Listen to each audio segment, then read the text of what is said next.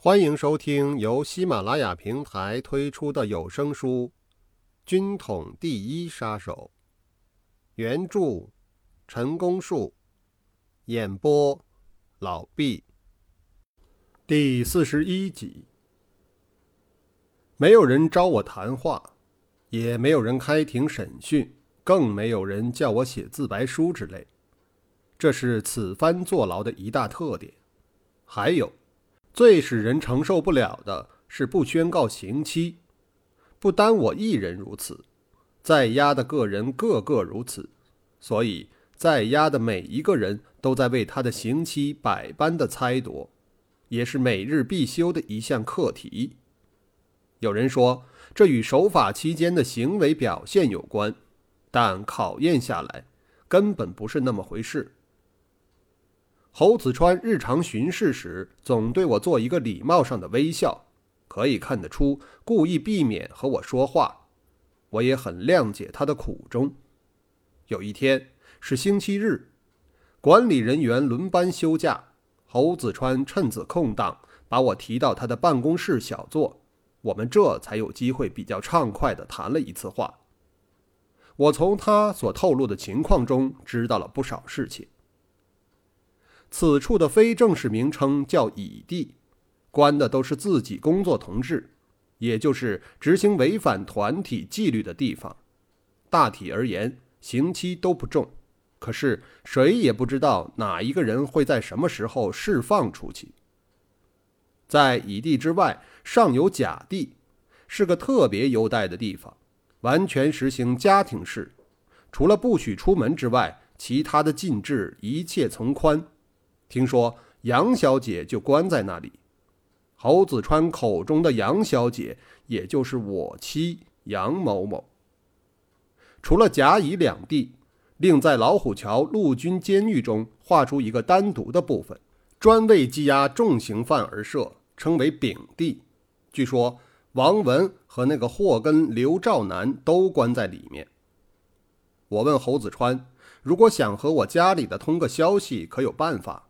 侯子川指点我：“等陈国瑞当班的时候，你跟他商量，他一定有办法，因为他轮班执勤，有时候也会派到甲地去。”侯子川表示，他对我的事实实在无能为力，也不敢特别的照应我。等选个适当的日子，由他安排，在办公室里叫几个菜，请我吃一顿。我们这次谈话，我想了解的几个重点问题都有了答案，同时也给了我一个希望，希望着偷偷摸摸的吃一顿。可别小看了这顿吃，除了一份很重的人情之外，在坐牢的人来说，当他失去自由，想什么都想不到手的时候，能有一口吃的也可以满足一下了，何况是大嚼一顿呢？判了好几天。总算盼到陈国瑞夜里当班，我提起带个信儿给我家里的事，他满口答应了。于是赶快写了一张小纸条，交给他带给关押在甲地的内人。其内容无非是告诉他我已经回到南京，不会太久就可以出去了。还想多写几句安慰的话，可是又怕叫别人看了不好意思。说到坐牢。已经做过多次了，可是以这次最为平静。虽然对刑期是否为一年还有点嘀咕，可是心里总觉得绝不至超过一年。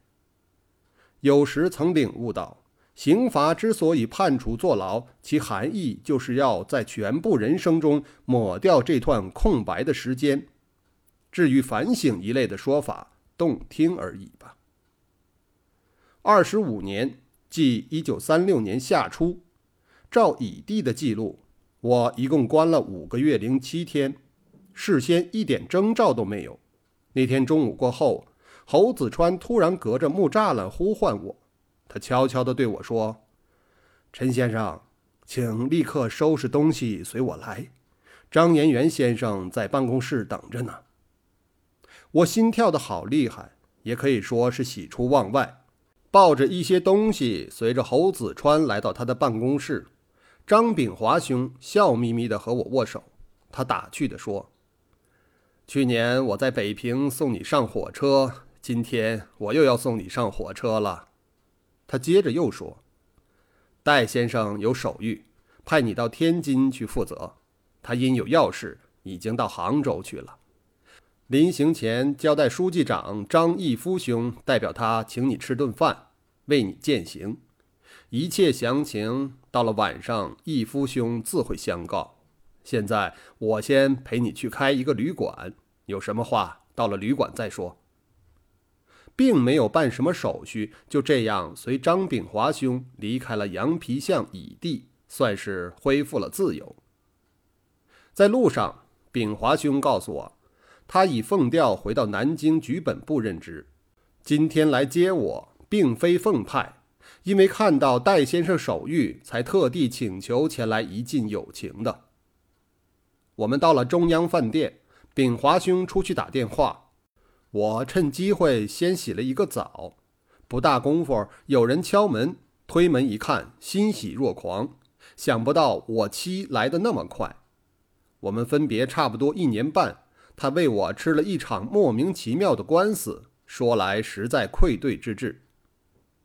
秉华告辞去了，他嘱咐我们暂且不要出去，等一会儿就派车接我们去赴宴。这顿饭吃的并不自在。最大的原因是饭后就要启程，我一再要求多在南京停留一天，目的是再看看老朋友，也好对过去这段暴悍的事有个交代。可是说什么也不答应。代理书记长张义夫交给我一包东西，其中有到了天津之后的联络办法，与戴先生通报的密码本，以及两张头等卧车票。和一笔制装用的特别费，对今后的任务等等，说是到达后会另有通知。这等于官复原职，只不过换了一个地方而已。最特殊的一点，这一桩公案自始至终没有人公开议论过，或是当面批评过。我脱离工作一年半，有许多事情都无从知晓。又何况隐居在偏远地区的规划城，复职天津站站长后，才渐次的星星点点的在文书情报参考资料中看到一些有关石友三的记载。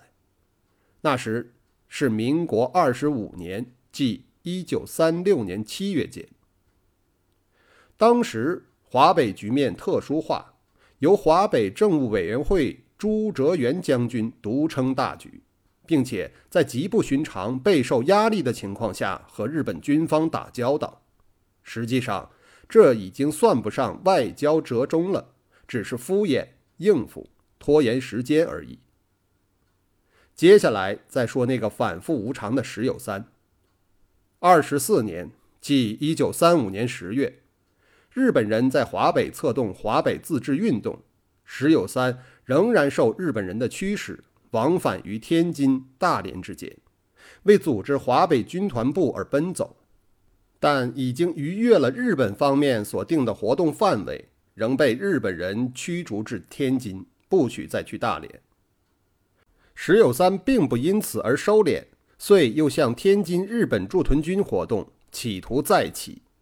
二十五年，即一九三六年二月，天津日本驻屯军司令官多田骏。要求宋哲元给予名义，但以石有三之通缉令仍未撤销，宋无法予以任用。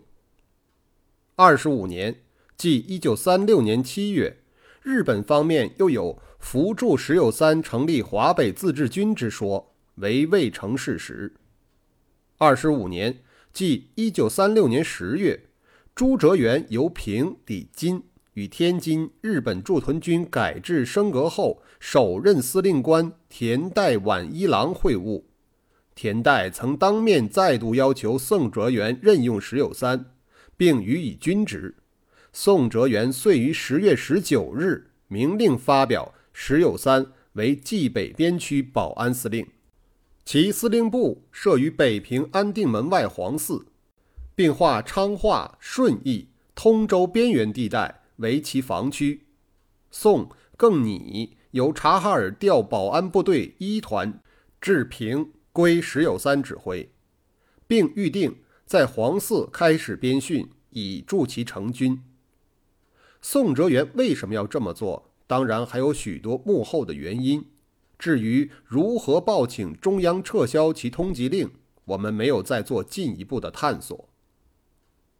石友三归正后，宋哲元曾密令十部收复冀东，时表示请宋再借调二十九军一部分武力，用他个人名义进攻冀东；成则请宋转请中央为以冀东军区行政长官。倘或失利，也可抛开二十九军暗中策动的关系，由他自己承认，以免日军有以借口而不利于朱。宋尚在犹豫中，此一消息犹为日军获悉，乃加强戒备，提出质问。此一收复冀东计划因而胎死腹中。在当时，我很想透过人事关系去问问石友三看。究竟他把先红霞、老楚二人怎么样了？可是就连这点照说可以办得到的事，都因隔于大环境而没有做到。我们，包括整个工作组在内，实在愧对忠烈的牺牲者，而我本人当然要负更多的责任。七七抗战后，石友三所部随同二十九军南撤，为时未久。时又生歹念，终于名正典型了。平心而论，这也是一个反复无常、投机取巧者的罪有应得。